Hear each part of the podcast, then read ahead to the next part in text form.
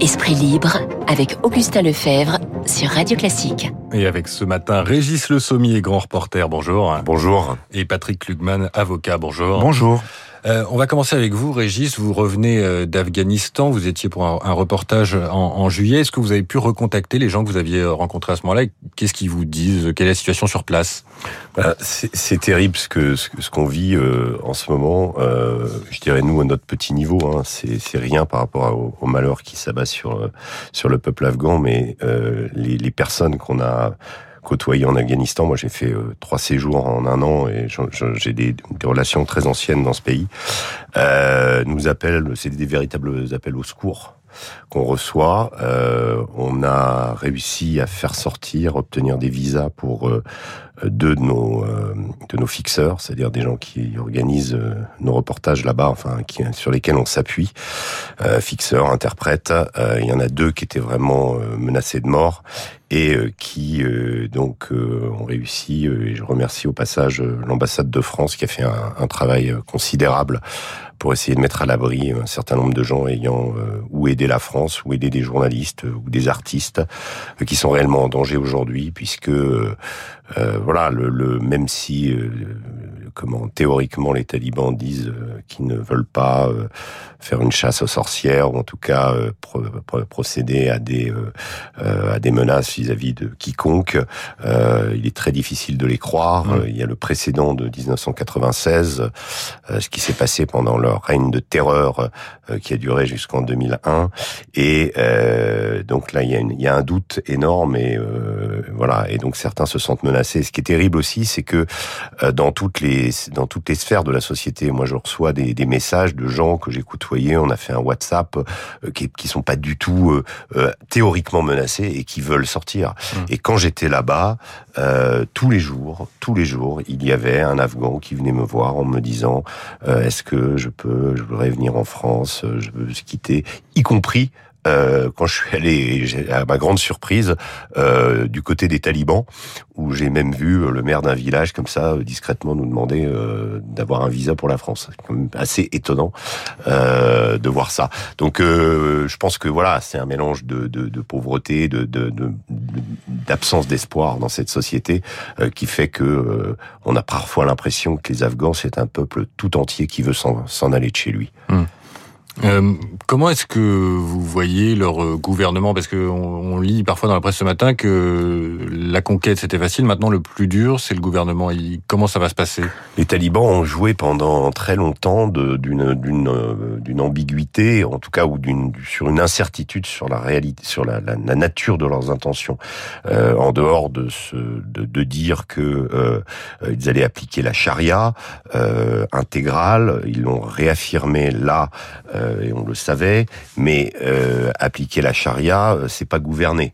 Euh, gouverner un pays, ça veut dire quoi? Ça veut dire euh, le positionner d'abord en interne, savoir qui vont être les, les, chefs, quels vont être les rouages, quelle va être l'administration. Pour le moment, les talibans ont souhaité qu'il y ait une prolongation de l'administration mise en place par le gouvernement Rani précédent. Donc, ils, ont, ils ont relativement peu changé de, de, de, personnes en dehors des gouverneurs qu'ils avaient déjà nommés dans les dans les provinces, etc.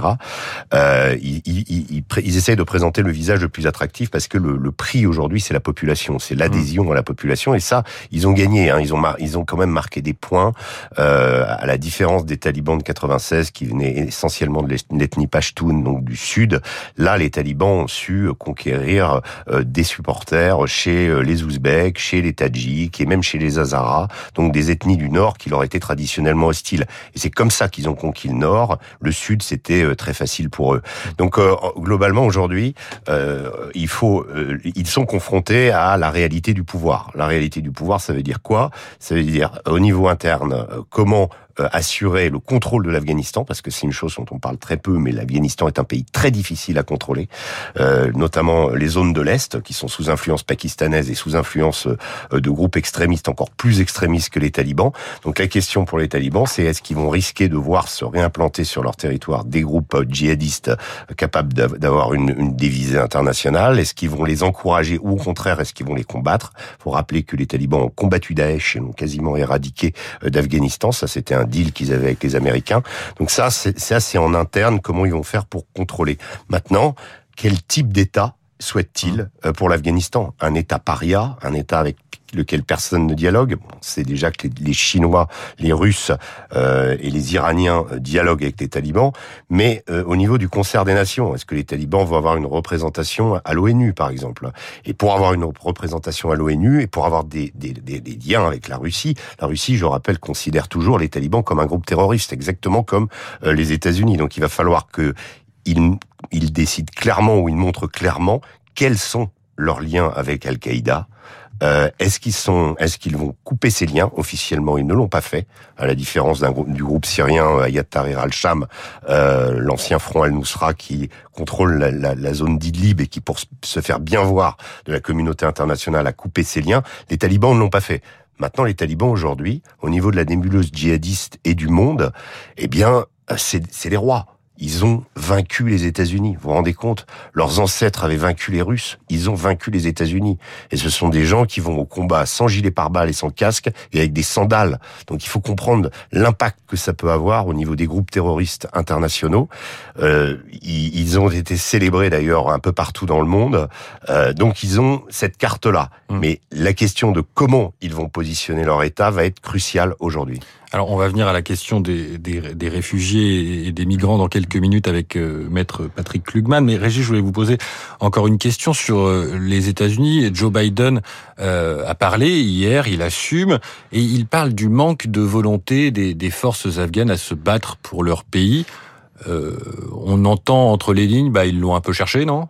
Bah, Si vous voulez, les forces afghanes, euh, elles ont été épaulées pendant 20 ans. Ça ne veut pas dire qu'elles étaient toutes euh, euh, médiocres. Hein. Il y avait les Américains ont formé des forces spéciales qui aujourd'hui d'ailleurs sont à, un grand risque maintenant que les talibans ont gagné. Ils ont formé quelques unités comme ça qui tiennent la route. Maintenant, le, la majorité a été assistée par les États-Unis pendant 20 ans et aller au combat, quand on vous dit que de toute façon les talibans vont finir par gagner parce que les États-Unis s'en vont, c'est vrai qu'au niveau moral, c'est un peu euh, un peu délicat euh, de vous dire allez, vous allez mourir. Nous on en a on en a rencontré quand on était là-bas euh, en juillet. on a fait des patrouilles avec eux. on peut pas dire que c'était la joie. Les, un, colonel nous promettait dans, dans la ville de Medanchar, qui est à à environ à, à, une heure de Kaboul, c'est le, le, verrou euh, de, de, défense de Kaboul, nous disait qu'il était prêt à mourir pour Kaboul. Bon, euh, j'ai suivi les événements qui sont passés à Medanchar. Euh, euh la garnison s'est débandée, les, les, talibans ont repris la ville en quasiment sans combat, donc euh, il était visiblement lui pas prêt à mourir pour Kaboul ni pour l'Afghanistan. Mais il faut les comprendre. Et puis euh, l'armée, c'est le reflet. D'abord, elle n'a pas d'idéologie réelle parce qu'on ne sait pas ce que ce gouvernement. C'est ça le problème des Américains. Ils ont porté à bout de bras un gouvernement qui était fait de briques et de broc avec des seigneurs de guerre qui avec qu'une seule idée en tête, c'est préserver leurs intérêts, leurs fiefs, leur trafic, leur corruption, etc. Et le gouvernement Rani n'a jamais été capable d'unifier le pays. Euh, à l'inverse, les talibans apparaissent aujourd'hui comme des unificateurs. Euh, en 96, quand ils sont arrivés, c'était la même chose. Les seigneurs de guerre euh, ont livré une guerre civile épouvantable, les Afghans n'en pouvaient plus, et les talibans sont arrivés avec une idéologie simple, euh, comme venue de la tradition, euh, venue des campagnes, et qui euh, aller très bien à beaucoup d'Afghans. Faut, faut, faut comprendre la, la, popularité des talibans. On les voit comme euh, des sauvages, on les voit comme des, des, des, des, criminels en Occident, mais en réalité, pour beaucoup d'Afghans, ils appliquent la charia et ça leur va très bien. Hum. Donc, euh, c'est, c'est, faut, faut, voilà. Et donc face à ça, l'armée afghane n'a pas été capable. Pourtant, elle était équipée avec euh, des armes modernes, avec des lunettes à visée nocturne, des tanks, des hélicoptères, et les, les talibans ont été capables. Il faut se rendre compte qu'aujourd'hui, les talibans dispose d'hélicoptères. Hein. Hum. Voilà.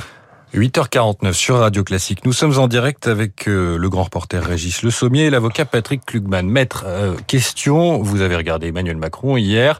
Euh, il parle, il parle d'un accueil, d'une, d'une, initiative coordonnée pour accueillir les gens qui vont fuir le pays, dont, dont parlait Régis. Est-ce que ça vous semble crédible quand on voit la façon dont les réfugiés ont pu être accueillis ces dernières années en Europe? À l'évidence, euh, il n'y a pas de politique d'accueil digne de ce nom lorsqu'il y a des crises militaires, humanitaires Et l'Europe n'a pas su jusqu'à présent être à la hauteur de sa promesse. Elle a laissé des pays du Sud surexposés, ce qui a d'ailleurs créé dans ces pays-là des tensions d'accueil, des tensions politiques incommensurables. il y a des pays qui ont été à la hauteur. L'Allemagne, évidemment, mmh. on le dira jamais assez. Euh, mais la parole du chef de l'État euh, fait froid dans le dos.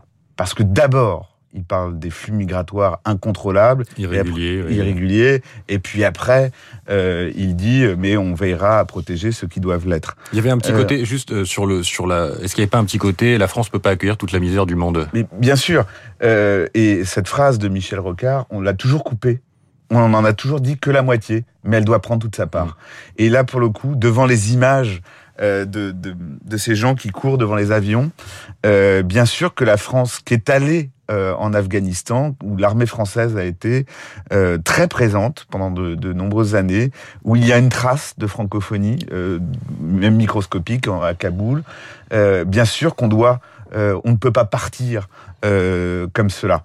Et donc le rôle de la France, c'est d'organiser cet accueil, mmh. parce que effectivement, il y aura des filières euh, migratoires euh, illégales, il y aura des filières migratoires qui vont créer que du désordre. Et nous, ce que le, ce que l'on demande, ce sont des filières d'asile, parce qu'il y a des personnes qui sont à risque, vulnérables. Régis Sommier vous en parlez. Il y a des il y a des personnes qui ont été exposées dans la société. Elles mmh. sont pas très nombreuses. Celles-là, il faut les sortir avec leur famille dans les meilleures conditions. La France, elle a un rôle, elle a une voix, elle a une histoire. Ou alors, fallait pas aller en Afghanistan. Mais on ne peut pas se frotter les mains comme cela. Et quand on dit on va se, on va se, se soucier de ces gens, ça veut dire des moyens, ça veut dire des bureaux, ça veut dire des examens rapides, ça veut dire des lieux euh, pour accueillir ces gens. Alors moi, j'entends hein, le ricanement des propos d'Anne Hidalgo, euh, qui elle euh, bien qu'elle n'ait que maire de Paris, dit euh, on va faire des liens d'amitié avec certaines villes là-bas et on va, euh, ben, Anne Hidalgo avec la ville de Paris, elle va débloquer des appartements autant qu'elle peut. évidemment, la ressource est rare, mais elle va le faire. Et c'est ça qu'il faut faire partout, pas partout en France, partout en Europe, et peut-être comme ça qu'on retrouvera une dignité. Parce que c'est bien de parler aux opinions publiques parce qu'on est en année électorale, mais l'opinion ne doit pas chasser notre conscience. Et à part ça, l'accommodement court-termiste, dire on se retire et puis advienne que pourra, on le payera très cher. On le payera avec des morts ici. On le payera avec des filières terroristes qui vont essayer de se reconstituer. Peut-être pas avec le même attrait que l'État islamique en Syrie ou sur la zone irako-syrienne, mais on n'est pas à l'abri que certains de nos jeunes veuillent aller s'armer, s'équiper et revenir ici euh, pour taper très fort. Donc notre lâcheté, c'est euh, les morts de demain. À un moment donné, je, moi, je voudrais euh, qu'on retrouve notre conscience, notre rôle, et entre imposer un modèle avec des tanks et, et se laver les mains, je pense qu'il y a une, je pense qu'il y a une place, je pense qu'il y a une voie pour nous, les Français, les Européens, et cette voie s'appelle la conscience. Mais est-ce que euh, vous l'avez senti chez Emmanuel Macron, c'est-à-dire parce que on le sentait sur une ligne de crête où il devait aussi donner des gages à son électorat de droite en disant attention, il y aura quand même pas trop de migrants. Ben, on, ça veut rien dire. Il n'y a pas trop de migrants. Déjà, il n'en sait rien. Il n'y peut rien. Hum. En revanche, il, faut qu'il y a 7000 km entre Kaboul et Paris euh, par la voie terrestre. Il faut qu'il y ait euh, des voies d'asile. Il faut que la France s'en préoccupe que c'est que les personnes qui doivent être euh, secourues le soient avec leur famille, qu'il y ait des processus accélérés et des lieux d'accueil. C'est ça que ça veut dire l'asile. Hein, Excusez-moi, faut... c'est pas de la poésie. Régis Sommier. Moi, je veux quand même dire que, en effet, il faut d'abord penser, à, et on est en train de le faire. Je l'espère. Enfin, en tout cas, ce que j'en ai vu là-bas, euh, la France va s'occuper de des gens qui, qui l'ont aidé, en tout cas, qui ont eu cette. Euh, en revanche, la réalité, c'est que on, ne peut pas continuer à accueillir euh, des, des Afghans euh, qui d'habitude euh, sont là souvent pour transiter en Angleterre euh, pour des motifs économiques. Euh, on, voilà. Euh, ça n'a rien à voir. Non, non, mais oui, mais la, la, la, la moitié des demandeurs d'asile sont, sont, sont, afghans et euh, aujourd'hui, euh, et nous on leur disait là-bas euh, quand, quand ils venaient nous, nous, nous, nous supplier de, de, de, leur avoir un visa. Déjà, on disait nous on n'est pas diplomate, hein, on va pas pouvoir vous avoir un visa, mais soyez bien conscients que si vous allez en France euh, vous, vous allez être dans les rues en mmh. France. Et les Afghans en France, ils viennent s'empiler euh, mmh. dans, dans, dans, des camps et que euh, c'est pas un, une vie. bon, par rapport à ce que certains peuvent vivre là-bas, c'est sûr que euh, c'est préférable euh, d'être à l'extérieur du pays. Et on. Mais souvent, le motif économique, la- l'attrait de l'Occident, euh, l'attrait euh, d'une vie euh, différente, euh, comment c'est ça qui les motive. Donc, euh, on peut pas les accueillir cela. Il faut quand même être relativement Patrick Lugman. lucide. Et Emmanuel Macron doit dire aux Français non, on va pas accueillir tous les tous les tous les Afghans. C'est quand même normal. Non, non, bien sûr. Mm. Mais je Voilà. pense, l'asile, c'est ça, l'asile, il a des critères.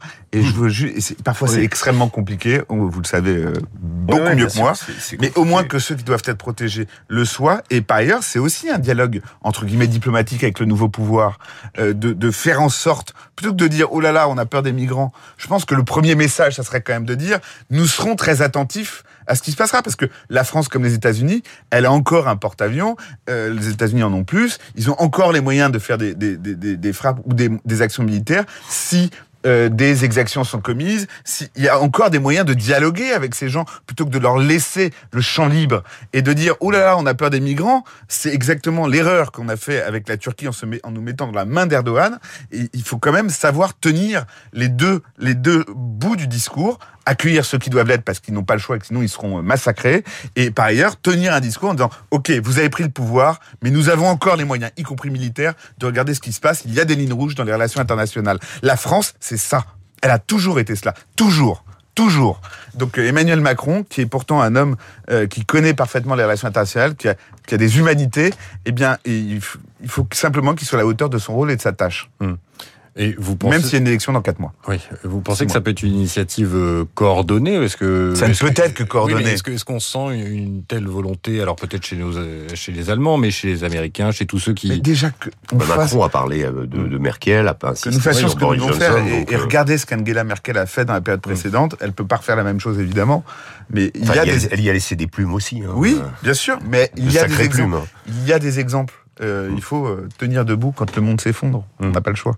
Sinon, on le paiera plus cher. hein. Bon. Merci messieurs. Patrick Klugman, avocat, Régis Le Sommier, grand reporter. Merci. Bonne journée à tous les deux. On aura sans doute l'occasion euh, de reparler de ces sujets ensemble sur Radio Classique. Il est euh, 8h57. On se retrouve dans un instant pour la météo et l'essentiel de l'actualité.